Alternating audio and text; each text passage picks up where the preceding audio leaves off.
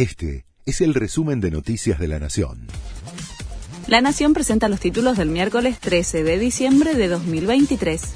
Caputo anunció una fuerte devaluación y recortes en obra pública, subsidios y transferencias a provincias.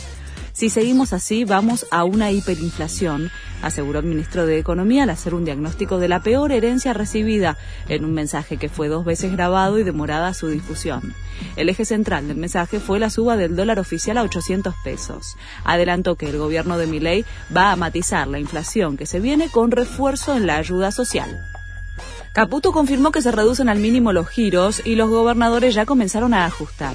Mandatarios de todos los partidos pusieron en marcha algunas medidas de recortes en sus distritos. Comenzaron a prepararse para un año muy complicado en el que la mayoría pasaría del superávit al déficit fiscal. Varios gobernadores ya anunciaron ajustes y reestructuraciones.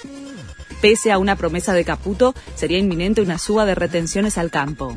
Durante los anuncios, el ministro de Economía dijo que habrá un aumento de los derechos a las exportaciones no agropecuarias, excluyendo al sector rural. Sin embargo, fuentes oficiales hablaron de un 15% que incluirá a todos los productos, salvo para el complejo soja, cuyas alícuotas se van a mantener. El FMI respaldó el plan de Milei.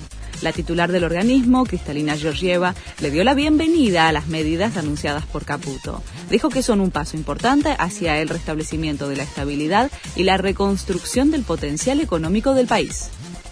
Israel comienza a bombear agua de mar en los túneles de Hamas en Gaza. El objetivo es inundar la red subterránea y destruir la infraestructura que sustenta las operaciones del grupo terrorista. El sistema subterráneo de Hamas, que se extiende a lo largo de cerca de 450 kilómetros, es clave para sus operaciones y donde almacena cohetes y municiones. Este fue el resumen de Noticias de la Nación.